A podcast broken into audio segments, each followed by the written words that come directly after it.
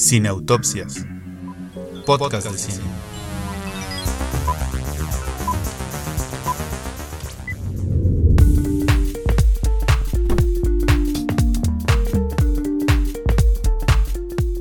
Hola, bienvenidos al episodio número 62 de Cineautopsias. Eh, estamos muy contentos de que ustedes hayan escuchado nuestros últimos episodios, lo mejor del 2020, nuestro especial de Harry Potter.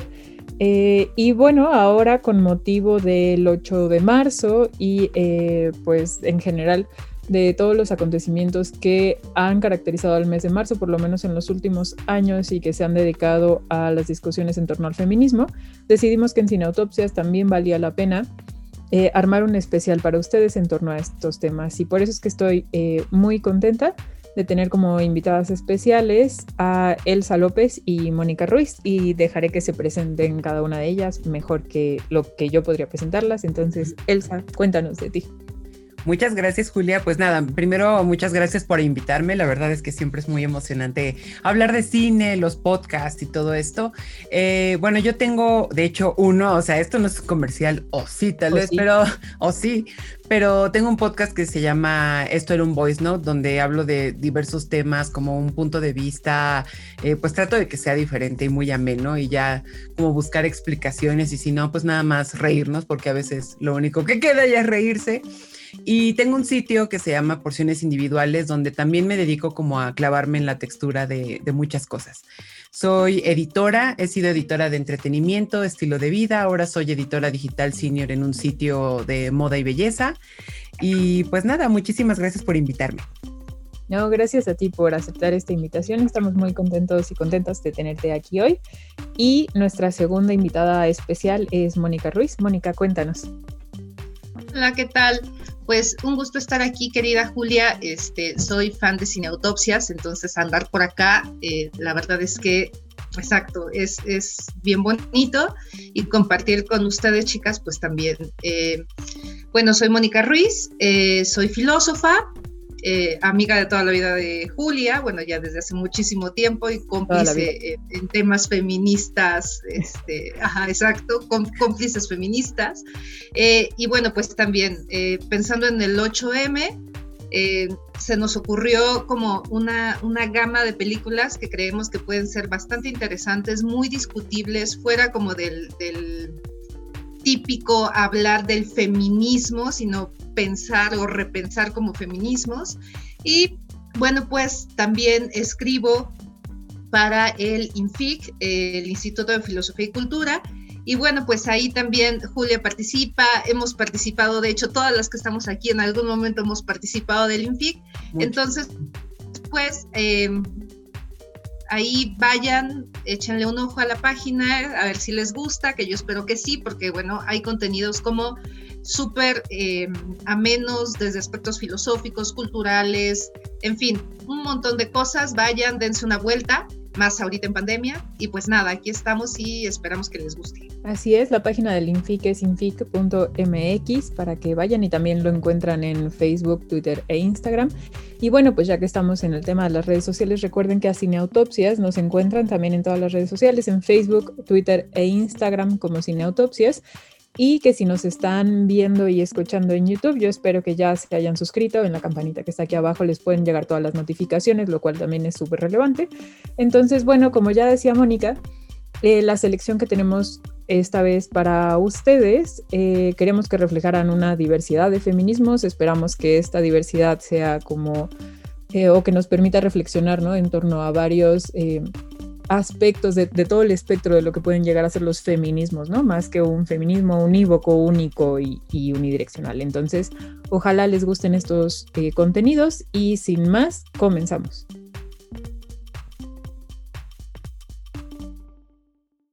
Bueno, y para empezar con nuestro primer contenido, eh, elegimos una película que, bueno, es cierto que se distingue de sus predecesoras, que son como esta saga de los 80 ¿no? Elegimos Mad Max Fury Road, que se estrenó en el 2015 y en su momento generó muchísimo ruido, obviamente se eh, relacionó con, o se estuvo discutiendo tanto en redes como en medios, si había un mensaje feminista o no en ella y cuál era este, ¿no? Entonces, bueno, ya saben, sobre todo porque veníamos, ¿no? Como de una saga en donde Mel Gibson era la típica figura, ¿no? Como del protagonista hombre fuerte que no le tiene miedo a nada y de pronto nos encontramos con una posible, eh, pues no sé si trama feminista, pero tal vez eso es como lo que podemos discutir, ¿no? Entonces, eh, Elsa, ¿a ti qué es lo que más te gusta de esta película o por qué crees que eh, es una gran película popular sobre las demandas del feminismo? Eh, creo que una de las primeras cosas que realmente me impresionó de la película, que afortunadamente fui a ver al cine, o sea, sí fue un hit, y tuvo sus nominaciones al Oscar y todo, pero sí siento que verla en pantalla grande fue algo como sumamente, fue una experiencia sumamente impresionante, porque yo no dejaba de pensar que es una película que sí, o sea, tenemos este personaje icónico, eh, ahora interpretado por Tom Hardy y todo esto, pero al mismo tiempo ver a Charlize Theron interpretando Imperator Furiosa y que no hay ni un segundo casi de, pausa, o sea, los segundos que hay de pausa son como para una contemplación, la reflexión, ya saben, Charlize Theron hincada, gritando por qué y todo esto, pero no dejaba de pensar lo emocionante que era ver una película donde hubiera una protagonista tan fuerte, o sea, hablo de Charlize, pero al mismo tiempo personajes femeninos también súper fuertes, súper atrevidos, como a sabiendas de que lo están dando absolutamente todo por una lucha.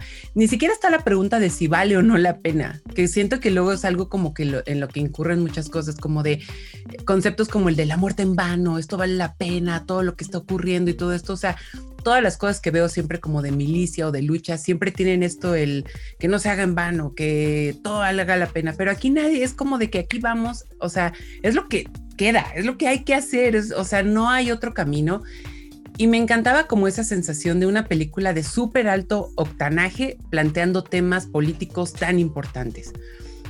En primera, pues obviamente, ¿no? Tener a, Imperator Furiosa que desde el primer segundo en que la ves como esta mirada, aparte obviamente no es como esta heroína de pelo largo, súper cute, o sea que también me gustan ese tipo de personajes, pero aquí era como un, de verdad estamos viviendo el fin del mundo, o sea, no tengo un brazo, tengo todo aquí manchado de aceite, estoy lidiando con un montón de gente desagradable y he pensado en un plan maestro para el cual puedo acceder quizás a algo que es la libertad, o al menos lo más cercano, lo que sea lo más cercano en un apocalipsis. Y eso fue lo primero que me atrajo, fue como un de todos los personajes femeninos que yo había visto. Y aparte creo que también al ser fan de ese tipo de películas, era como un, de verdad esto sí me inspira, o sea, como que sí es un, no, no voy a poner o sea, yo sé que es muy raro, ¿no? Porque obviamente yo no estoy en un ambiente desértico apocalíptico manejando un camión con un tanque de gasolina, pero sí me hace pensar como de que todas mis luchas, nunca preguntarme si valen la pena o no, o sea, si son mis ideales, si son como estas luchas, si veo que puedo hacer un bien y etcétera, como eso, ir aguerrida a eso y que de repente poder gritarle, no sé, al enemigo, al patriarcado o algo así como de me extrañaste y darle, es como una metáfora realmente increíble de ese poder que las mujeres siempre hemos tenido que de cierta manera me encanta que se desvincula por completo del personaje Max y es como un, no, también las mujeres estamos aquí, las oprimidas, la que podría tener algún acceso al poder y además creo que también es muy, pues no sé si la palabra es atractivo, pero esta vibra como de la gente sí te puede ayudar, porque es muy chistoso que, que Max siempre tiene como el bozal, entonces siempre está como actuando y hasta que se lo quitan, de todos modos sigue callado, pero va y ayuda y hace. Y quizás sus razones no son las mismas, quizás hay una especie de reflexión, pero sí se me hace como una, a mí se acerca al menos lo que me gusta como el concepto del aliado, el que te deja hablar, o sea, el que se calla. No es como el que voy a estar hasta adelante en sus marchas, voy a hacer una columna hablando del feminismo para explicarle a las mujeres lo que deben pensar. Es como de, ¿qué te parece si mejor me callo y actúo contigo? Y siempre está ahí como poniendo ahí al oprimido adelante, pero él impulsando, siendo ese motor. Creo que esas fueron las primeras cosas que me emocionaron muchísimo de la película. Y obviamente ya te clavas en la textura y hay más, pero creo que esa es una grandiosa tarjeta de presentación cuando te presentan personajes así. Sí, sí, no, de hecho, eh, o sea, hay, hay, hasta un punto en donde en realidad como la que luce y la protagonista es furiosa, ¿no? O sea, mucho más que, Mad Max, que digamos es el personaje que, que estructura, por decirlo así, ¿no? Como esta saga, y a mí me gusta pensar en Furiosa, y perdónenme por la referencia, yo espero que estén de acuerdo, y si no, pues O sea, como Furiosa como eh, el reflejo de cómo se repensó una franquicia o, o cómo se reformó una franquicia, y en ese sentido como a Furiosa como la heredera de Tina Turner, porque no sé si recuerdan a la hermosa Tina Turner cantando eh, en el Thunderdome y entonces, o sea, como que los personajes femeninos, me explico, o sea, tenías a Tina Turner, pero estaban un poco como en el fondo y entonces ahora Furiosa ocupa como el primer plano y digamos justamente, ¿no? O sea, esta como travesía y lucha de Furiosa y, todo lo que tienen que embarcar, digamos, como en su, en su misión, ¿no? O sea, como en algo que ella misma ha determinado como su objetivo. Eh, pero no sé a ti, querida Mónica, ¿qué, ¿qué, te parece como Mad Max? ¿Te gustó? Igual la viste en el cine. Cuéntanos. Pues yo no la vi en el cine, o sea, me, la perdí por muchas circunstancias y, me arrepiento con todo el mm. corazón, pero bueno, pues en ese momento no se pudo. Pero sí, o sea, justo creo que la analogía con Tina Turner me parece maravillosa. O sea, e, el, la cuestión aquí es que empezamos algo que, que decía, ¿no? Es como gritarle al patriarcado, ¡hey! Mira, o sea, puede ser aliado desde otro lugar, ¿no? Y creo que en Mad Max, o sea, a mí no se me había ocurrido como, como esa, esa manera de pensar al aliado, o sea, no, no, no lo había como considerado y ahorita que las escuchaba era así, claro, o sea, es que ya están ahí como esta eh, e, emancipación de figuras femeninas que están detrás, que, o sea, es el que participa, el que está ahí, pero no diciéndote lo que tienes que hacer, sino más bien entendiendo la lógica de lo que tú estás haciendo y por qué lo estás haciendo y con qué motivaciones lo estás haciendo. Entonces creo que es un respeto a la autonomía que se abre con estos personajes, o sea, una, una autonomía como mucho más originaria del poder femenino y que no estaba antes y que claramente con, con Mad Max y muchas otras empieza como se empieza como a trabajar a vislumbrar, ¿no? Y que además como bien decías, pues también es una franquicia que hizo de mucho para deconstruir como ciertos íconos, ¿no? Que estaban ahí ya como muy arraigados. Además está, eh, y no sé qué también, ¿no? En, en, la película está la cuestión de eh, de si hay una crítica o no como a la cosificación de las mujeres en tanto seres reproductores, ¿no? O sea, porque en realidad es un poco, en, su momento creo yo, eh, uno de los mayores debates en, en, medios y en redes sociales era como de, ay, no, es que justamente, ¿no? Algo que decía Elsa, como, ¿cómo es que una película de acción es tan política? ¿No? Como a mí no me gusta, yo voy al cine a desconectarme, a ver muertos, explosiones y las subo, o sea, y de gran nivel. La cuestión es como eh, estos temas políticos, por un lado, eh, las luchas en torno al agua, ¿no? O sea, como un elemento escaso y que gana o ganará seguramente en el futuro eh, poder político, pero también y relacionado con, digamos, la, preocupación político-ecológica respecto a la escasez del agua, la, cuestión de la reproducción, ¿no? O sea, porque además, claro, hay, hay personas que son meros medios, ¿no? En, en, en Mad Max, o sea, que son como instrumentos para la guerra y ya, ¿no? Pero entonces digamos como las mujeres son un medio más que está anclado siempre a la reproducción y si se estaba haciendo una crítica con eso y yo recuerdo que, les digo, no sé si ustedes también eh, lo recuerdan así, pero en su momento fue uno de los aspectos más comentados, ¿no? Y más discutidos de la película de si, representaba entonces como una crítica a este pues estereotipo de género de que las mujeres están ahí prioritariamente, ¿no? Como sí, fines para la reproducción de la especie o algo así, ¿no? No sé si ustedes también eh, perciben como eso en la película o si recuerdan esas mismas críticas. ¿A ustedes qué les pareció este punto de la película? Pues en general a mí lo que, lo que pasa, como ya lo había mencionado, era como está este apocalipsis desértico llevado a su máximo esplendor. O sea, lo que yo creo que, hizo el director es que tomó todos estos temas y los adaptó a un universo, que fue este de Mad Max. Pero en general, pues uno ve en la cultura pop y las mujeres como que siempre han estado en ese, como como en esa esfera, o sea, por ejemplo, uno ve Mad Men y todas las mujeres, todas, o sea, Betty Draper, eh, Joan, eh, Peggy, todas eran como de, pues es que tu destino es ser secretaria, tu destino es tener hijos, ¿por qué no? O sea, era como las flechas de la sociedad siempre diciendo, ¿por qué no está teniendo hijos Peggy? ¿Por qué está creciendo? ¿Por qué quiere ser directora creativa? ¿Por qué tiene sueños? Pero eso es en ese universo, ¿no? O sea, aquí hablando de ficciones.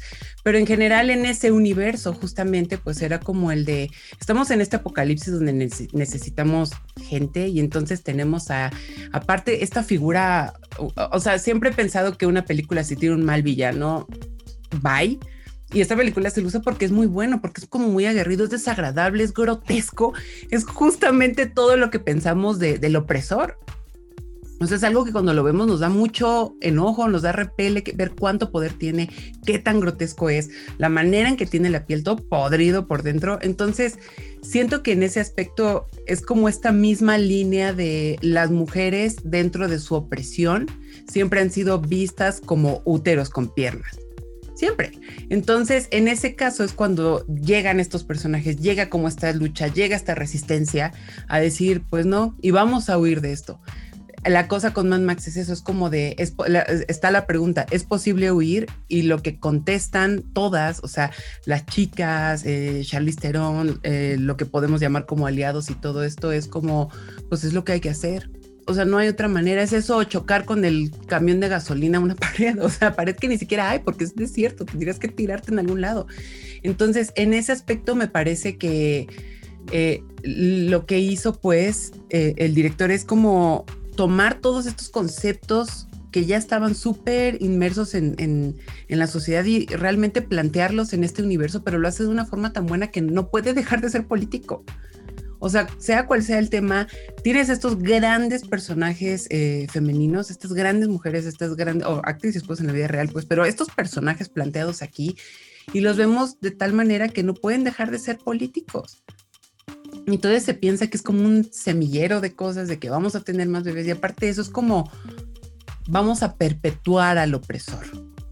O sea, somos de él, somos cuatro o cinco mujeres hermosas aparte que van a seguir perpetuando esto, o sea, e incluso tal vez morir es la solución, como le pasa a una de ellas. O sea, qué cosa que una de ellas embarazada se suelta del camión, hace lo que puede, o sea, perdón por el spoiler, pero ya no se vale tanto porque ya tiene muchos años de, estreno, pero esa, esa manera de lanzarse es, es como, ni siquiera el embarazo me va a detener. O sea, yo sé que puedo morir y esto ya no es el embarazo delicado o el embarazo que te pintan de en la salita de hospital con una toalla rosa y una cigüeña. No, no, no es como estoy embarazada en el medio, en el fin del mundo. Si tengo que salirme de este coche, colgarme y matarte y yo morir, lo voy a hacer. Y lo hace. Y todo es muy crudo. O sea, es realmente una manera política cruda de ver las cosas, porque al final, ¿cómo le sacan al bebé? O sea, el carnicero lo saca del útero y dice, está muerto y lo azota como carne. Es como tan ya no importa, pero no le importa al opresor, pero al oprimido sí. Y entonces es como de un, y les digo, no es como de que no sea su muerte en vano, es como de tenía que pasar, vamos a seguir adelante. ese tipo de luchas es escabroso, pero al mismo tiempo sí te da como el nada va a ser en vano. O sea, la respuesta, o sea, la pregunta ya está respondida. Si tú sigues luchando, nada va a ser en vano. O sea, ni siquiera tienes que preguntártelo en el camino. Se me hace así, besito de chef. Pues sí, no, no sé qué opinas tú, querida Mónica, pero ahorita escuchando también a Elsa está la cosa de, claro, no es una crítica a la maternidad de, ah, ok, las mujeres en su rebelión tienen que dejar de, ¿no? Eh, eh, ser madres a un lado o algo así. O sea, la cuestión es, creo que la crítica es, eh, mis hijos o mis hijas, o sea, no te los voy a entregar a ti, ¿no? O sea, no es dejar de ser madres, sino yo quiero que mis hijos y mis hijas no perpetúen como este sistema, ¿no? Pero no sé tú qué opinas, querida Mónica.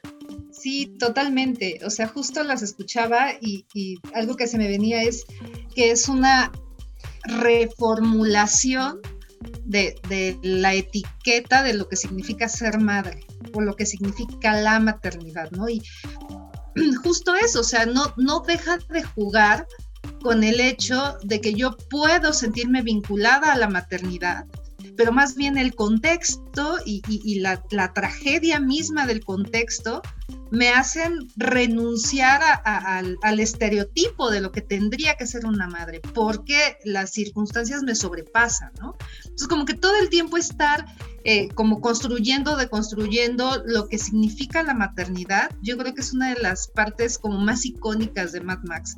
O sea, no es... Eh, bueno, pues en su momento obviamente fue, como, como bien decías, de las cosas que más eh, generaron expectativa como en, el público, ¿no? Híjole, es que lo están hablando de manera súper cruda, pero no sé qué. Wow, sí, pero es que estaba corriendo paralelo con un montón de movimientos disidentes de la maternidad. O sea, hoy en día, una de las líneas más disidentes del feminismo son justamente eh, la reivindicación de soy mujer y no tengo que ser madre, pero también es soy mujer, quiero ser madre, pero no quiero ser la madre que el sistema quiere que sea. Quiero, quiero ser una madre disidente, ¿no? Y entonces tenemos, digo, solo como ejemplo, ¿no? Pero a mí me encanta porque ahorita hay una serie de, grupos, sobre todo en España, súper interesante, y hay uno que se llama el grupo de eh, maternidades disidentes. Dice, y, la lógica es, bueno, es que yo fumo marihuana y cuando voy a estar muchas horas con mis hijos o días completos, porque este, lo necesito y me ayuda a relajarme. O sea, bueno, es que esto no es el status quo, ¿no? Es como repensar otras maneras de jugar y, de entender como la maternidad como un rol más, pero, pero en eso, ¿no? Como desde ti, desde la autonomía. Entonces creo que Mad Max tiene como muy bien eso, ¿no? Sí, yo creo que sí, o sea, y sin duda es una película que, que simplemente ya nos podríamos detener a, ¿no? Como estas escenas de acción en donde hay hasta músicos y fuego, o sea, como e, estéticamente, pues es una película como que, se interesó mucho, ¿no? Desde eh, la fotografía, en cómo iba a montar las escenas de acción, en el tipo de protagonista, ¿no? Que ya hemos dicho que, como que el centro de gravedad se mueve de Mad Max, incluso aunque esté en el nombre a, Furiosa, que yo creo que es a quien más recordamos en realidad. O sea, como que, además de que Charlize Theron es la perfección en la Tierra, o sea, se tenía que decir y se dijo. Eh, y, entonces, bueno, o sea, en realidad, eh, pues... Creo ahora va a haber un spin-off, ¿no? De ella. Sí, o sea, es que realmente es como. Es, el personaje de, la película y es, o sea, y, les digo, o sea, simplemente como desde este gesto que, pareciera tan trivial y no lo es, ¿no? Como de esta mujer que como Elsa ya decía, ¿no? O sea, no tiene como un brazo, no tiene cabello, o sea, porque normalmente no se asocia como un cabello muy bien cuidado. no importa que sea el fin del mundo, es un cabello bien cuidado y largo, ¿no? las mujeres. Eh, conduciendo un camión, ¿no? O sea, como de carga. ¿No? Y que sea la mejor conductora de camiones de carga, o sea, como cuando normalmente ese tipo de trabajo, ¿no? Está como asociado estereotípicamente a los hombres y en fin. Entonces, bueno, es una película que se puede analizar eh, desde muchas perspectivas, pero aquí queríamos proponerla como eh, una película eh, reciente, contemporánea, popular, que de alguna manera eh, trajo estas demandas del feminismo a la mesa, ¿no? O sea, desde repensar maternidades, pensar en esta lucha, pensar en el lugar del aliado y cómo podría hacerlo. Eh, entonces, bueno, si ya vieron Mad Max, Fury Road y están de acuerdo o no están de acuerdo, díganos qué les parece esta película, si ustedes vieron estos elementos cuando la vieron en el cine o no, si nos perdimos algo, no olviden dejar sus comentarios aquí y mientras tanto vamos al contenido que sigue.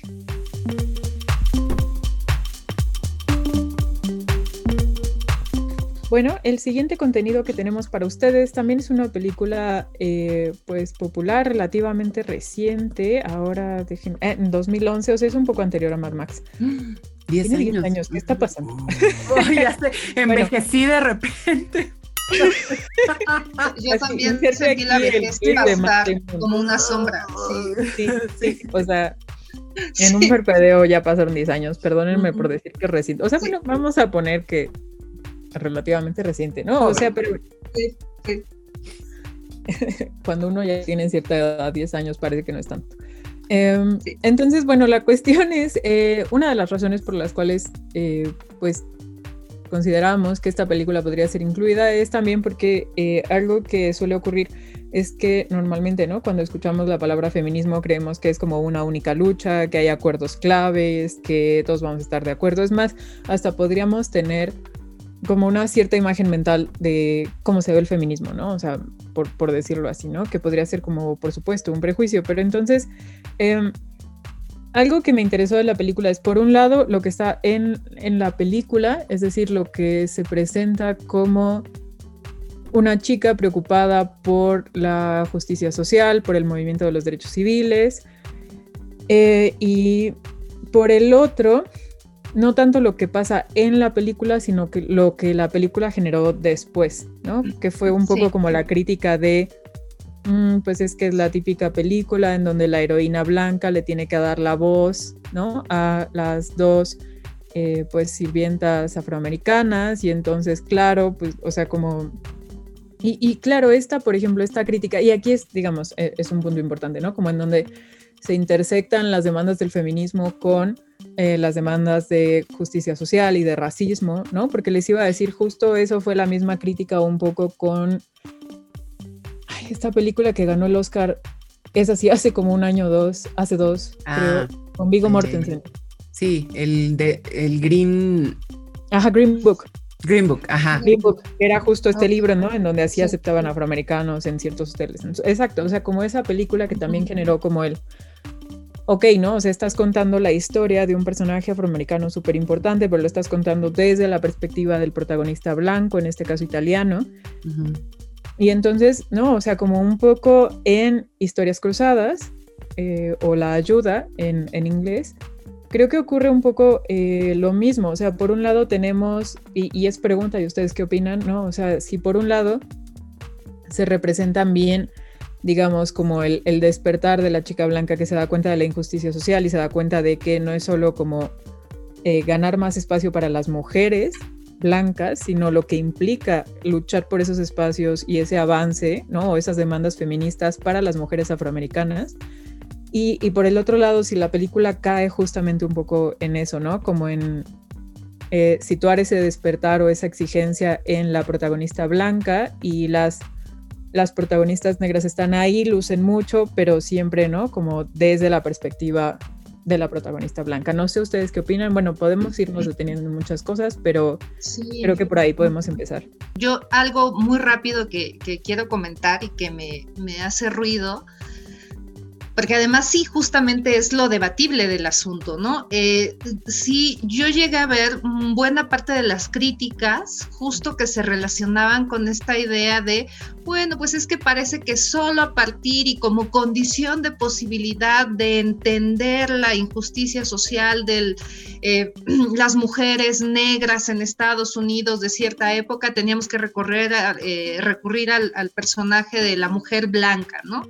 Y y creo, o sea, que eh, por lo menos en esta película, o sea, sí creo que hay otras películas donde justo la crítica cabe y cabe muy bien, pero en esta me llama la atención porque yo creería que se trata, o sea, Skeeter, el, el, el papel de esta eh, mujer eh, que regresa y empieza a, cachar que, híjole, las cosas están raras y eh, esto de, de, las mujeres ideales en casas ideales, con suburbios ideales, tiene todo un trasfondo súper oscuro de manipulación, de sometimiento. O sea, la cuestión aquí es que ella llega a un lugar donde no es que la mujer blanca esté emancipada, o sea, llega a un lugar donde la mujer blanca, solo desde otro lugar, también está siendo sojuzgada, instrumentalizada, utilizada literalmente como este útero con patas, o sea, la lavadora y, el útero de la mujer en, este juego de, de, de la burguesía eh, estadounidense, pues en realidad es como lo mismo, ¿no? Es un utensilio más de cocina que se ve muy bonito y que hace las funciones del hogar. Y bueno, pues por supuesto mueve ciertas cosas, eh, como, no sé, la, la, posibilidad de, de, pertenecer a la reunión de padres y madres de familia de la comunidad, y entonces eso me da cierta sensación de libertad, la cual en realidad solo es como la parafernalia, pero sabemos que, siguen estando como sojuzgadas. Y la cuestión aquí es que justo creo que la protagonista blanca llega a comprender como todo este teatro, toda esta parafernalia, a partir de verlo en las mujeres negras y cómo lo viven las mujeres negras a la par de el trato que las mismas mujeres blancas, o sea, mismas mujeres les están produciendo, ¿no? Entonces, como en esta interseccionalidad es esta doble injusticia, porque ni siquiera es el patrón hombre que está sometiendo a la mujer negra. La mayor parte del sometimiento está dado de mujeres blancas que también están siendo sometidas a mujeres negras, ¿no? Entonces, e, en ese, esa cosa rica de, como de cruces que tiene la película, creo que en ese sentido yo no estaría tan de acuerdo con la crítica que se le hace, porque sí creo que pone en tela de juicio que se trata de dos sometimientos, pero son dos sometimientos distintos. No solo está la raza, no solo está el color de piel, no solo está la situación... Eh, racial, sino la situación política. O sea, ¿dónde están paradas las mujeres blancas y dónde están paradas las mujeres negras? ¿no? Pero bueno, no sé ustedes qué piensan. Sí, totalmente. La verdad es que se me hace muy importante lo que estás diciendo porque... O sea, si esa película hubiera salido, es que saben que, o sea, yo súper entiendo los problemas del sistema. A mí a la menor provocación me encanta meter mi agenda, capitalismo voraz, heteropatriarcado, soy de las que no, no chilea en ese asunto, soy súper intensa en esas cosas. Sin embargo, sé que si hubiera salido esta película en estos días, igual, o sea, los encabezados, la mujer blanca intentando ser heroína, pero creo yo también que como lo que dices es como o sea, si es una mujer blanca, obviamente tiene algunos privilegios, porque para su época, pues privilegio era prácticamente, pues que casarte y no vivir en la calle, no sé, no, whatever. Tener una esclava blanca, eh, negra en tu es, como de que, ah, qué padre, no lo había pensado de esa manera, gracias. Pero en ese aspecto es como de un, ajá, eh, como ser oprimido y entender otra manera de opresión, como abrirte a ese mundo. Y creo que también eh, está eso, como ella no llegó como, o sea, creo que más bien la crítica iría dirigida si, por ejemplo, ella tuviera como este, esta bandera y este estandarte, o sea, de que se lanzara como Juan Escutia, voy a salvarlas porque soy la blanca que puede hacerlos. No, es como de un voy a entender qué está ocurriendo porque veo que está pasando algo mal y también ser consciente de sus privilegios, ¿no? Que así la palabra privilegio, ¿no? Que es como también algo súper...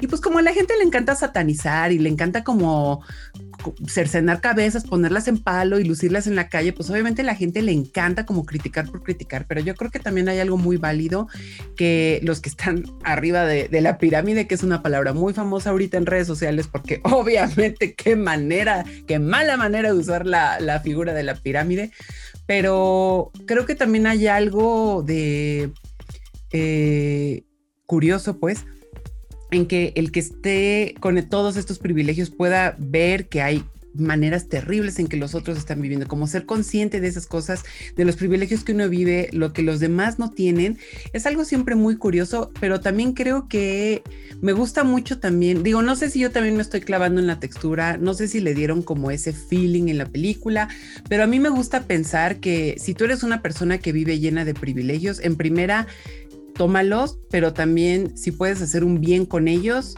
esa como perspectiva me gusta mucho. Es como, tengo un amigo que una vez tuiteó algo muy cierto que es como de, si eres de clase alta y no tienes un doctorado o eres un ignorante o al menos no tienes algo de cultura, qué desperdicio.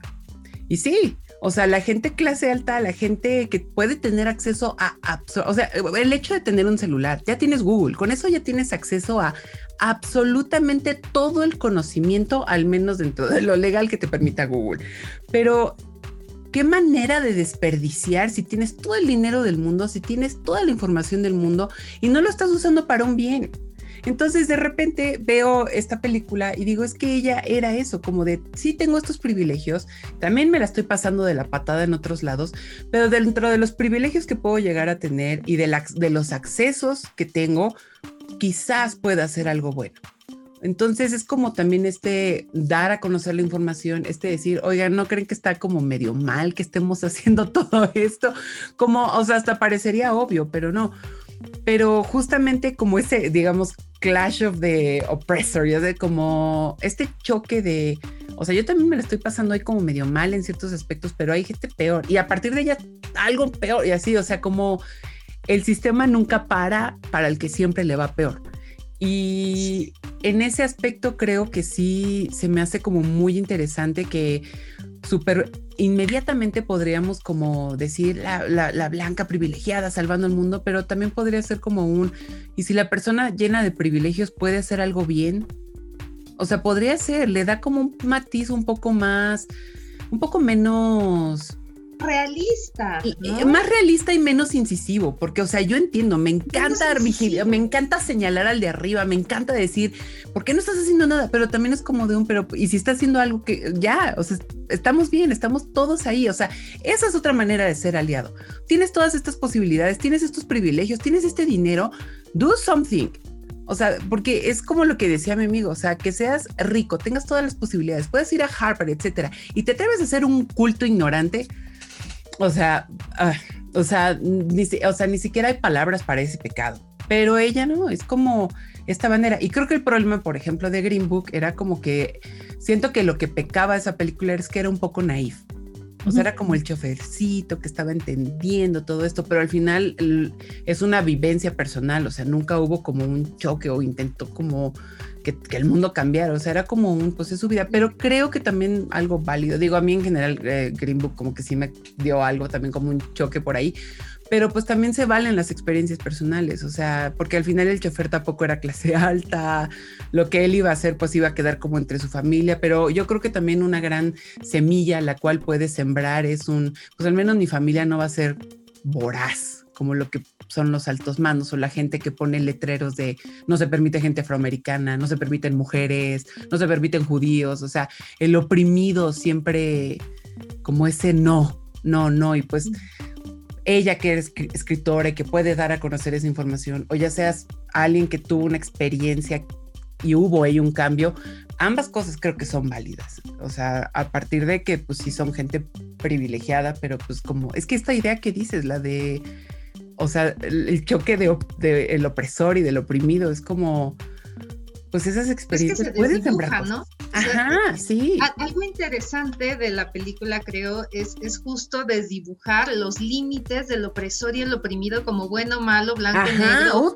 sí, sí, sí, sí. Exacto. O sea, eh, digo, sí, soy una mujer blanca que tiene el privilegio de tener su baño dentro de casa y utilizarlo de manera privada porque no quiero que eh, los gérmenes de las negras se metan a mi casa sí, bueno, pero volteo de este lado y tengo un marido infiel que me ignora completamente, eh, solamente soy la reproductora de sus genes para llevarlos a una siguiente generación, un modelo de casa, o sea, también es como, o sea, se vuelve interesante, ¿no? Como toda esta, eh, empezar a desdibujar. Y la otra es que también esta acusación de, bueno, es que es la blanca que llega y como bien decías, ¿no?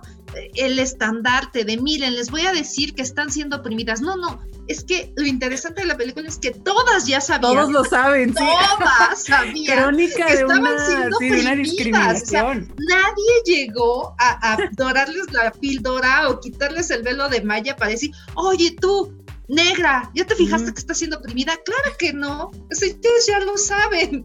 Lo único es, en este contexto, en este sistema puerco, si no soy un hombre blanco heterosexual, nadie va a escuchar los reclamos de mi sociedad. Si contigo, niña blanca, va a costar trabajo, bueno, pero bueno, por lo menos eres blanca. O sea, ya, ya tienes, hay una ventaja para que nos escuchen. Lo ideal hubiera sido un hombre heterosexual blanco que dijera, miren lo que está sucediendo y entonces lo lleva del otro lado. pero, pero aquí la cuestión es, o sea, ¿es ella llegando a salvar o es ella porque en ese contexto sistémico la única que podía hacer algo efectivamente era ella y no tiene nada que ver con que las demás mujeres no fueran conscientes de la desigualdad que estaban viviendo, ¿no? Sí, totalmente. Aparte es también como esta es como lo que dices, o sea, este tipo de historias siempre es, eh, lo malo es que siempre nos dan como esta vibra maniqueísta. O eres bueno o eres malo, o eres blanco o eres negro, o sea, no hay ninguna otra manera. Entonces es como de un, la mujer blanca mm, mala que se cree Dios y la gente buena y, es como, ¿y qué te parece que no? O sea, es que no sé también si tiene que ver con que pues crecimos en este contexto religioso de Dios bueno y Satán malo, pero pues hasta Satán es un ángel caído, ya sabes, es como un, él también tuvo su historia y también tuvo sus cosas, es realmente esta manera tan maniática de ver todo como bueno y malo nos está como quitando un poco la visión de que en el tema de opresión siempre va a haber muchísimos espectros, o sea, va a haber un bagaje de colores que hace muy complicado eso, porque mientras no seas empático a, todos esos espectros que hay en ese abanico de posibilidades llamado, eh, bueno, dinámica opresión y ser oprimido, pero mientras no entiendas eso, muy difícilmente va a haber un avance porque es como un, podemos llegar a entenderlo. Y obviamente pues sabemos que el heteropatriarcado está como en esta capa, lo malo es que nos dedicamos a matarnos en, en, en, horizontal, entonces es como, pues así no funciona o no debería, pues. Sí, yo creo que, eh, o sea, por, por, todo lo que han dicho, que es una película que la verdad es que vale la pena verse porque puede ilustrar bastante bien cómo eh, dentro del feminismo hay muchos feminismos, dentro de como estas opresiones hay muchos tipos, niveles de, opresión, ¿no? Unos que se intersectan, ¿no? Como por los motivos de discriminación racial, por ejemplo, que es lo que trata en particular esta película. Y es cierto, o sea, eh, está como desde la, desde la ama de casa, ¿no? Que, no, que bien a bien no tiene como ningún lugar, que es Bryce Dallas, y que encuentra como... ¿no? O sea, digamos como la banalidad a la que es reducida, ¿no? En, su rol y estereotipo de eh, ser la esposa perfecta, hasta Skitter, que justamente la cuestión es em, como que hubo una gran batalla, pues, ¿no? Para que por lo menos se pudiera legitimar que una mujer pudiera aspirar a ser escritora, o sea, y que no fuera como literatura para mujeres, ¿no? Y, digamos como con lo peyorativo que eso implicaba. Eh, y que claro, esto no, no desdibuja ni se contrapone ni, ni borra como el tipo de opresión que, eh, que, padecían los personajes de Viola Davis y de Octavia Spencer, ¿no? O sea, y que además, como dicen, yo creo que las más conscientes en ese momento eh, son los personajes de Viola Davis y de, y de Octavia, ¿no? O sea, como quienes tienen clarísima la opresión, ¿no? O sea, sobre todo porque, como decía Mónica, ¿no? O sea, desde la cuestión del baño, como que ellas ya están muy situadas como en la, en la opresión, en el contexto en el que están, mientras que a las otras dos tal vez les va a costar como, ¿no? O sea, un poco de trabajo y van encontrándose puertas cerradas y van diciendo como, ¿qué pasa aquí? ¿No? Y gracias a su relación con, con los personajes de Viola y de Octavia, como que se van dando cuenta de más cosas. Entonces yo también estoy de acuerdo en que la verdad eh, pues vale la pena darle el beneficio de la duda a la película, o sea, vale la pena eh, verla y, ver como todos estos matices, porque creo que son eh, importantes, que todavía repercuten hasta el día de hoy.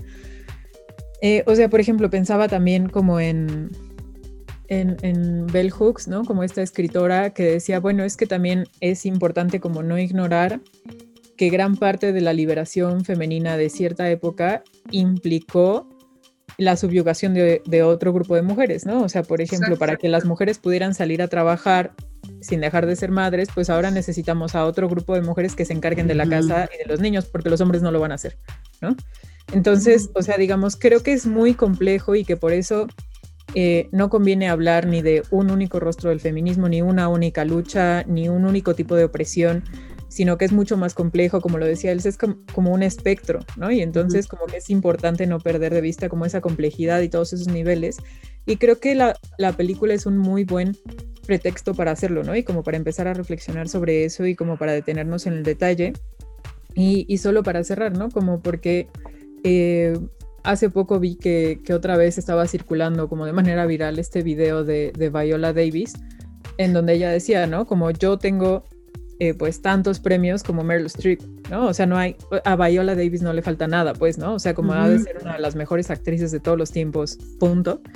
Eh, y le pagan menos que a Meryl Streep, ¿no? o, no hablamos de ella o no la tenemos como referente como Meryl Streep. O sea, digamos, creo que reconocer ese tipo de luchas, tanto las que rodean a esta película como las que están en la trama de la película, o sea, como que vale la pena verlas porque creo que por lo menos es poner las cosas sobre la mesa ¿no? Y, no, les digo, no, no quedarnos con un, un feminismo unívoco, eh, unidimensional, sencillo, ¿no? En donde efectivamente hay como un opresor que es malo, malo, malo y es el hombre, ¿no? Y entonces todas las mujeres estamos en el mismo nivel, en la misma lucha, en el mismo, o sea, creo que ayuda un poco a justo como a quitarnos, como lo decía Elsa, esta eh, ingenuidad, ¿no? Y como lo decían ambas, como esta cuestión de bueno o malo, ¿no? O sea, no se trata de buenas o malas personas, se trata de un sistema, en ese sistema hay capas, niveles, eh, muchos intersectan. Entonces, bueno, pues si ya ustedes vieron historias cruzadas, cuéntenos qué les pareció, si les parece que la crítica es justo o no, ¿no? Si, si como dice Elsa, creen cómo le iría, cómo creen que le iría a esta película si se estrenara hoy, ¿no? ¿Qué dirían de la pobre de Stone? Em, o sea, porque seguro sería como un, ¿no? Como un lugar de odio, o sea, siento. Sí. Pero entonces, ustedes díganos qué, qué opinan de esta película, qué les pareció eh, y sobre todo qué, qué opinan como de estas demandas del feminismo que podríamos discutir y, seguir eh, hablando sobre ellas que están en esta película. Pero bueno, mientras tanto, vámonos al contenido que sigue.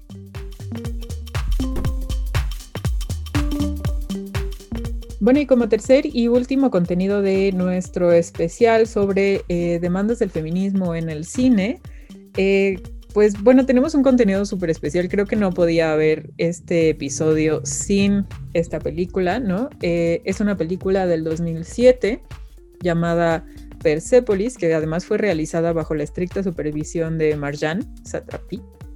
Y bueno, cuando yo vi esta película, la verdad es que fue una absoluta revelación en muchos sentidos, o sea, desde el tipo de animación que venía de la historia gráfica hasta la, la protagonista, sus luchas, el humor. Eh, entonces hay muchísimas razones por las cuales yo amo esta película, pero antes de empezar a, detenerme como en eso, querida Mónica, ¿por qué esta película tenía que estar en este episodio?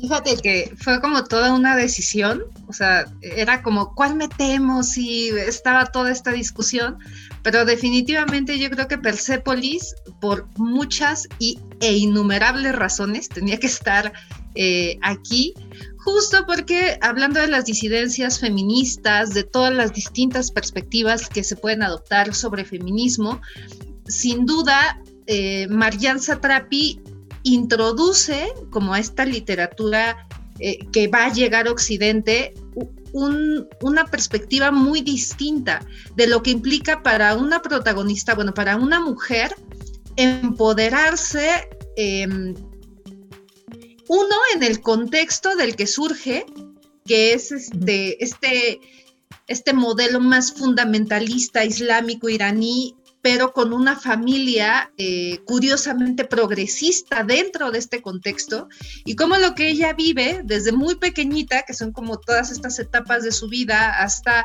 eh, terminar en Europa, cosa que ahorita eh, vamos a discutir y demás, pero como en todo ese proceso, todo el tiempo ella está como en esta ambivalencia de creencias. Entonces es, es como la, la novela gráfica que por excelencia te pone en jaque para cuestionar tus principios fundamentales, ¿no? O sea, e, en esto nací, en esto crecí, esta es mi familia, pero el sistema que regula buena parte de mis acciones y de mi vida me dice otra cosa, pero cuando abandono este seno nuclear de la familia, me enfrento a un mundo totalmente ajeno y desconocido. Entonces, como, como este, este camino del héroe, que sería como el camino de la heroína, es una deconstrucción maravillosa, ¿no? Entonces, solo por eso y solo por ese proceso, creo que esta, esta novela gráfica y que bueno, después también se convierte en una película maravillosa desde mi punto de vista, eh, tenían que estar como, como presentes en estas perspectivas de eh, feminismos disidentes, por decirlo así. Sí, o sea, algo eh, como ahorita que te escuchaba y que yo pensaba, bueno, eh, con motivo de historias cruzadas, ¿no? Discutíamos cómo es que eh, hay muchas opresiones o hay muchas demandas, ¿no? Del feminismo o hay feminismos. Y, y claro, ahí veíamos cómo estas luchas se encuentran en distintos personajes, ¿no? Pero aquí es como un solo personaje que se ve atravesado, ¿no? O sea, como efectivamente en, este empoderamiento o en el camino de la protagonista, la verdad es que no hay un camino claro, ¿no? O sea, como que no es que haya un único camino en donde ella descubre su propia voz y entonces está segura desde siempre a dónde va, ¿no? O sea, como que no hay digamos, una receta fácil o única respecto a lo que para ella implicaba eh, rescatar hasta qué punto aspectos de su tradición y de su familia quería conservar y hasta qué punto quería reinventarse a ella misma, ¿no? Entonces también creo que, o sea, justo que, en la película, ¿no? Como entre Europa e Irán y entre eh, Occidente y Oriente, ¿no? Como, como una protagonista que, encuentra muchas luchas de esas dentro de ella misma, ¿no? O sea, no, se ve confrontada con, ¿no? Como las protagonistas de historias cruzadas, sino que ella lo, se está atravesada, ¿no? Como por todo eso y, su identidad está ahí un poco, exacto, como, como en jaque, no necesita un espejo, pues, ¿no? O sea, no necesita otra persona, sino que en ella misma ya está como toda esta lucha. Eh, pero Elsa, cuéntanos tú por qué amas la película. Y justamente algo que, que, me gustó mucho que ahorita dijo Mónica es como este camino del héroe, porque eh, recuerdo mucho un maestro en la universidad, Julia y yo estudiamos juntas en la universidad, entonces no sé si tú te acuerdas de ese momento en que un maestro de cosmovisiones religiosas nos preguntó como de, ¿por qué estudian filosofía? Y alguien dijo así como de, es que desde que nací me interesaba. Y el maestro como en tono burlón le dijo, ay, si ahora resulta que tu primera palabra fue Aristóteles. Y todos reímos, fue un momento muy chistoso pero, o sea, como que en ese momento me reí porque pues obviamente el chiste fue muy bueno, pero como que me quedo pensando y digo, es que justo cuando ya estás como en ese lugar donde conoces el mundo, donde ya estás eh, como deconstruyendo tus ideales, descubriéndolos y todo eso, como que cuando ya estás en ese punto piensas que eh, todo, o todos los demás son iguales o que realmente no hay nada por descubrir, pero realmente es que todos tenemos nuestros procesos para justamente revelarnos cuáles van a ser nuestros ideales y nuestras luchas y todo eso. Entonces, algo que me gusta mucho de Persepolis es como dice Mónica, es el camino del héroe todos pensamos, cuando decimos camino del héroe, o pensamos en Don Quijote, o pensamos en Naruto, o pensamos en Demon Slayer, o sea, pero siempre está como esa lucha épica del héroe combatiendo, no sé, dragones, malos, no sé, whatever, ¿no? Pero no, un héroe también puede luchar como en este mundo más aterrizado y, en, y el de ella se caracterizó por ser muy violento, o sea, sí fue un camino del héroe, pero esta es una violencia real, o sea, no necesariamente llegaron seres del espacio y comenzó ahí su lucha, sino fue como de un, ella fue inyectada a este mundo en el cual era bastante complejo para las mujeres, para ella y aparte eso también, que ella siempre como su naturaleza contracorriente, como salmón en el agua, era como de, o sea, tal vez el punk no sea para mujeres, pero adivinen que me encanta. Ay, es que me encanta tener novios, entonces pues órale, entonces, y, era eso, como de un, ¿por qué me tengo que meter al coche, agarrarle la mano a mi novio porque ni siquiera puedo demostrarle en paz? Y ese es su tipo de lucha. Esto lo vemos en Occidente, o sea, yo cuando vi la película dije, que desesperación no poder siquiera como agarrarle la mano tranquilamente a alguien del sexo opuesto. O sea, deja tu novio, o sea, es como, bueno, obviamente ni siquiera podría decir amigo gay porque obviamente allá la homosexualidad, obviamente era impensable, entonces ni siquiera puedes agarrarle la mano a alguien del sexo opuesto. Entonces es como este descubrirse en el, wow, soy esta mujer que está en este mundo, pero no lo voy a aceptar. Entonces era eso, porque para ella, o sea, hubiera sido para alguien como de la naturaleza de Marjan hubiera sido como, no, ni siquiera quiero decir fácil, porque yo creo que se hubiera muerto por dentro, pero hubiera sido fácil agachar la cabeza y decir, ya me cansé ya me cansé, entonces lo único que voy a hacer es ponerme, vestirme toda de negro, no ir con esto, pero justamente como el fondo de Julia, ¿no? Como la chamarra del punk is not dead, es como de un, y la voy a usar, me voy a poner la, el que me cubre el pelo, pero voy a usar mi chamarra de punk is not dead, y escucho la música, y me dedico al arte, y tengo novios, y luego me voy de ahí, aparte también eso, o sea, el hecho de irte de tu hogar, para descubrir un nuevo mundo y que ese nuevo mundo también, o sea, tal vez no tenga una violencia tan explícita y marcada como lo es como dispararle a la gente en la calle o cosas así, pero también es un mundo muy violento en sus niveles de cómo puede ser violento, o sea, salgo con puro vato horrible, me ponen el cuerno, nadie me habla, sufro depresión, duermo en una banca, nadie le importa. Es como también, o sea, como lo que decíamos, así como no está esta línea de espectros o este arcoíris, por así decirlo, de opresión y oprimido, también hay como estas, todos estos escenarios imposibles en los que de verdad eh, el sistema te puede dejar solo. O sea, ya sea poniéndote en un país donde le disparan a gente en la calle o ya sea donde casi te mueres en una banca de inanición alimenticia y pues nadie se preocupó por ti.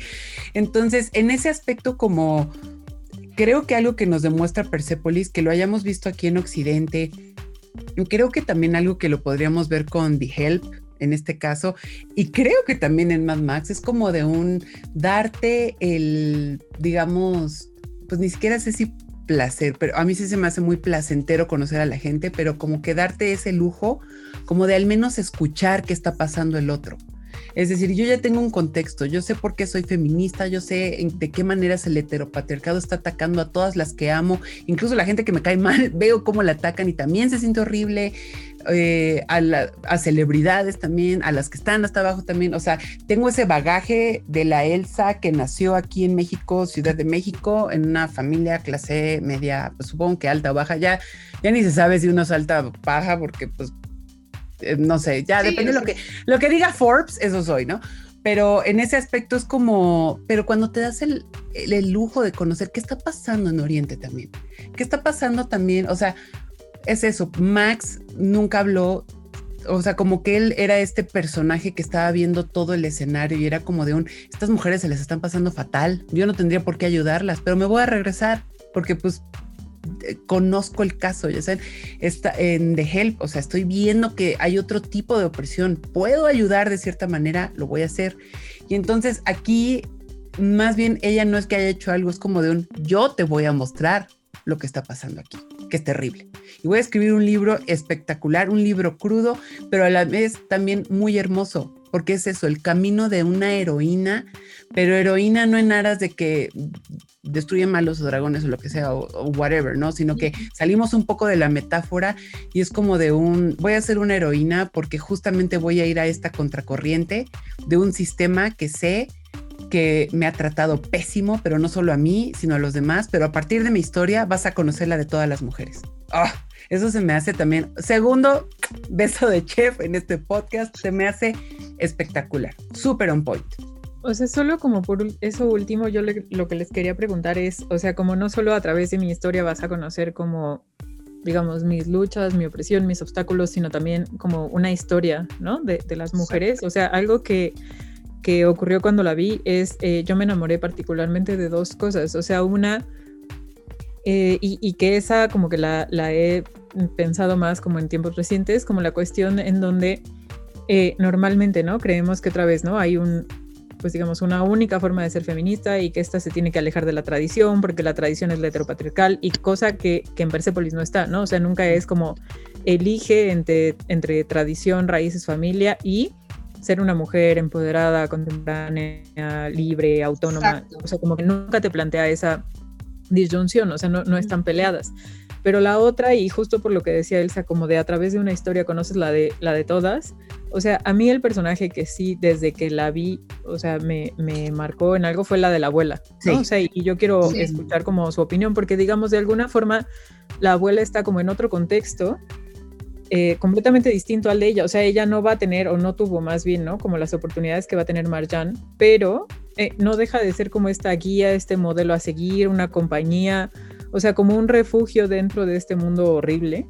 Eh, y, que de alguna forma, o sea, su, su abuela abre camino, ¿no? O sea, como le, abre el camino a Marjan una vez más, ¿no? O sea, como sin hacer una acción extraordinaria, o sea, no es como que la abuela fuera como una super activista política sufragista en donde literalmente, pero digamos como con su forma de ser y su acompañamiento también eh, posibilita que Marjan, ¿no? Como que tenga por lo menos la, oportunidad de, salir a descubrirse a sí misma, a equivocarse, a ver qué le gusta y qué no, ¿no? Pero ustedes qué piensan de la abuela, de lo de, la tradición, que creo que son como los, ¿no? Como dos temas que están ahí eh, súper presentes.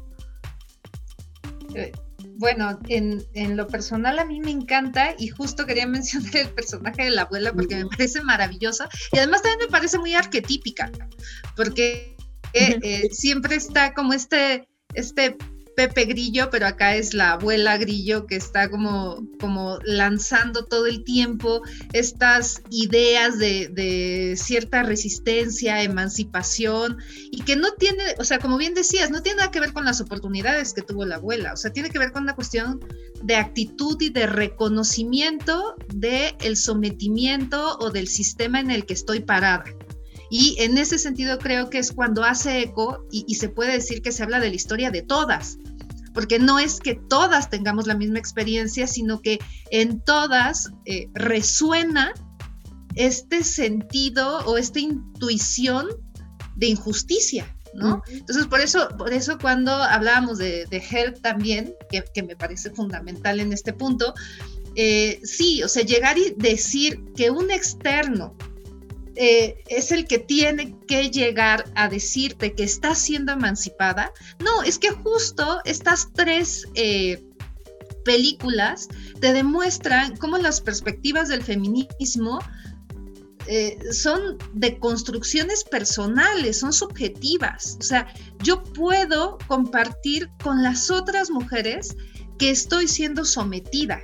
O sea, me queda claro que no es el mismo tipo de sometimiento, me queda claro que no son las mismas circunstancias, me queda claro que el sistema y los poderes fácticos que operan para mi opresión son distintos a los poderes fácticos que operan para la opresión de muchas otras mujeres que o son negras o son blancas o son eh, mestizas o son inmigrantes o lo que fuere pero todas estamos como resonando en esto, ¿no? Y creo que la abuela justo es la representación como de, de, esa soro, de, una sororidad sabia, ¿sabes? O sea, como de un, de un entender em, que, que todas estamos en un barco de opresión, aunque tenemos lugares distintos en el barco, ¿no?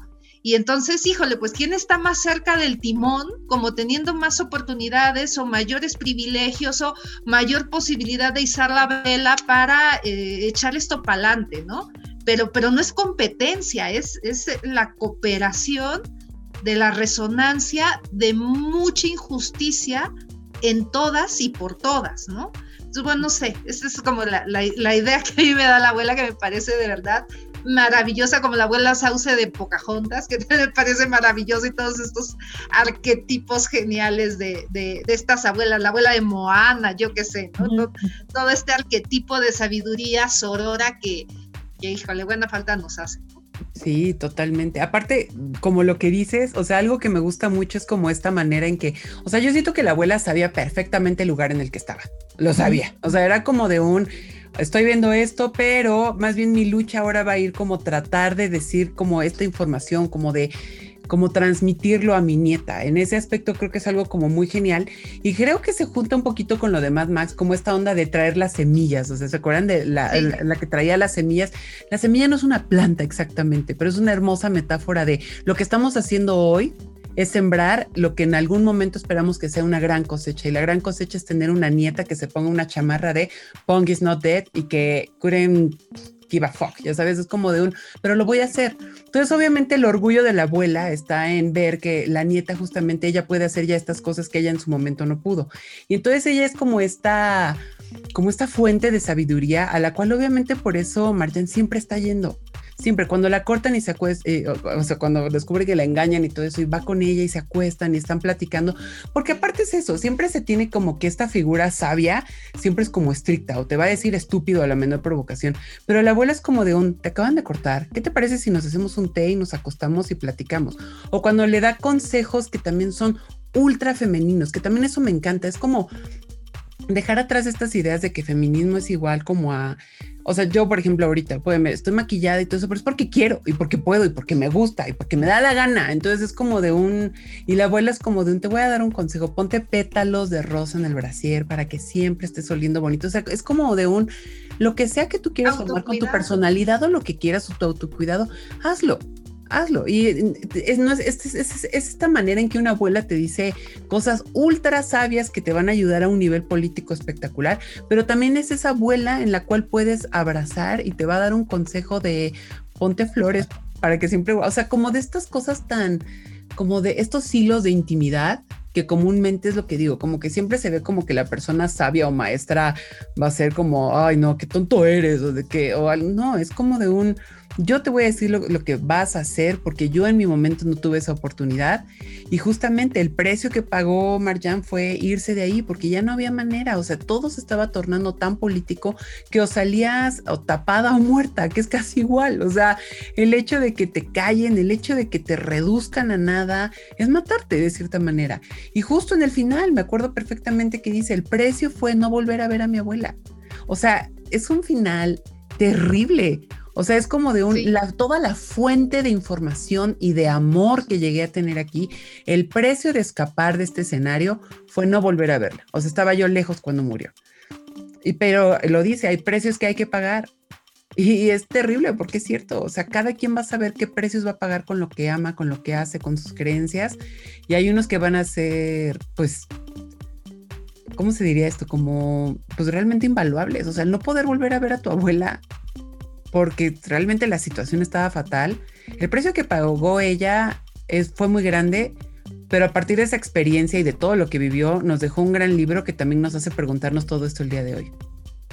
Claro. Sí, yo creo que eh, con la abuela, por ejemplo, ese es uno de esos gran casos de siempre que hay una marcha, eh, no falta como este letrero que a mí me encanta y no importa cuántas veces lo vea, siempre me gusta, como lo que no tuve para mí, ¿no? Que sea para ustedes. Y, como que la abuela es justo esa figura de eh, pues las oportunidades que no tuve para mí, que las tengas tú, ¿no? O sea, esta semilla, ¿no? Que, que decía Elsa y que además es como que es cierto que además van a rescatar como una parte afectiva, ¿no? Que, o sea, por lo que decía eh, también Mónica, ¿no? En el en este camino del héroe, ¿no? O sea, y, y, también como decía Elsa, como que normalmente está el sensei, ¿no? Y el aprendiz, y entonces es como, pues te trato mal, y luego vemos si hay una relación afectiva o no después de los años y medio ahí, lo admitimos o no.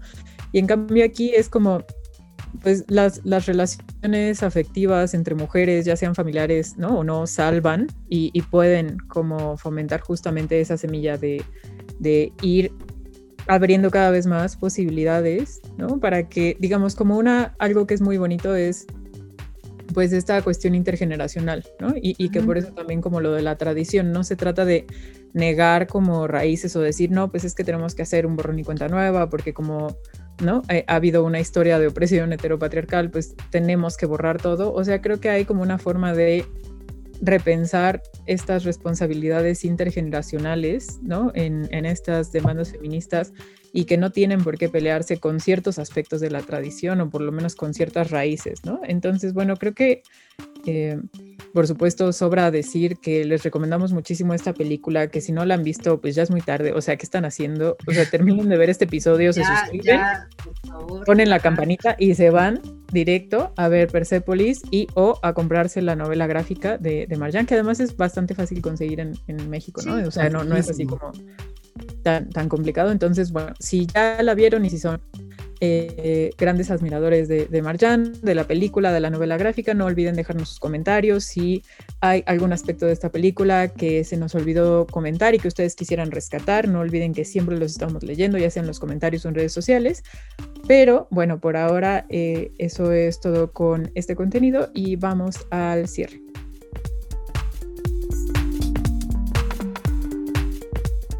Bueno, pues esos fueron los tres contenidos que eh, nosotras queríamos compartir con ustedes. Les digo, un poco con el pretexto, con el motivo del 8M, de reflexionar sobre ciertas demandas feministas y cómo se han plasmado en el cine y sobre todo eh, también como desde películas que sean accesibles, populares, que además sean muy buenas. O sea, era un poco, ¿no? Como la, propuesta de compartir con ustedes estos temas.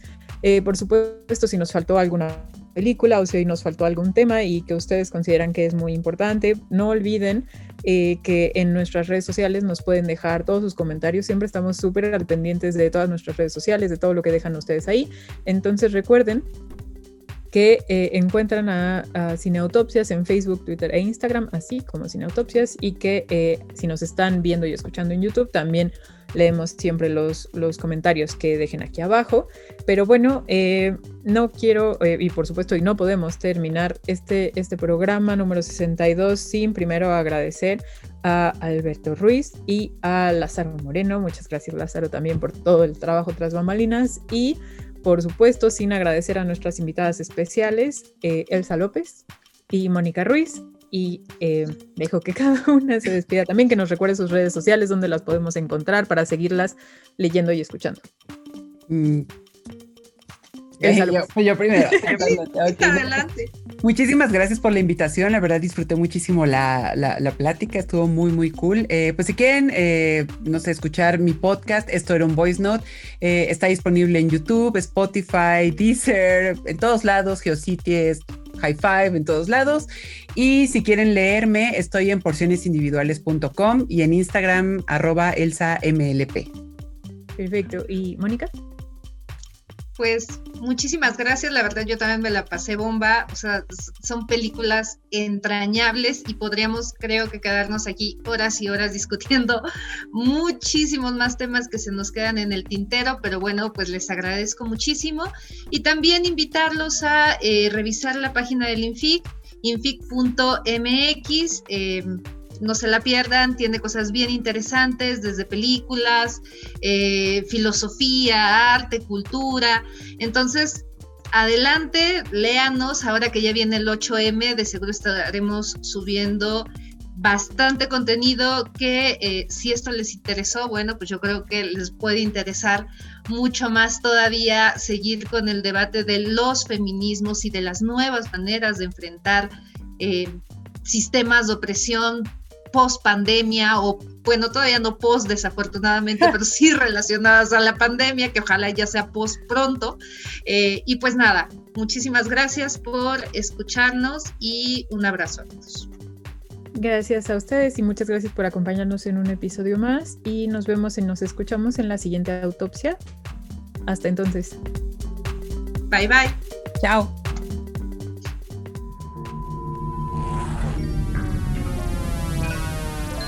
Cineautopsias. Podcast de cine.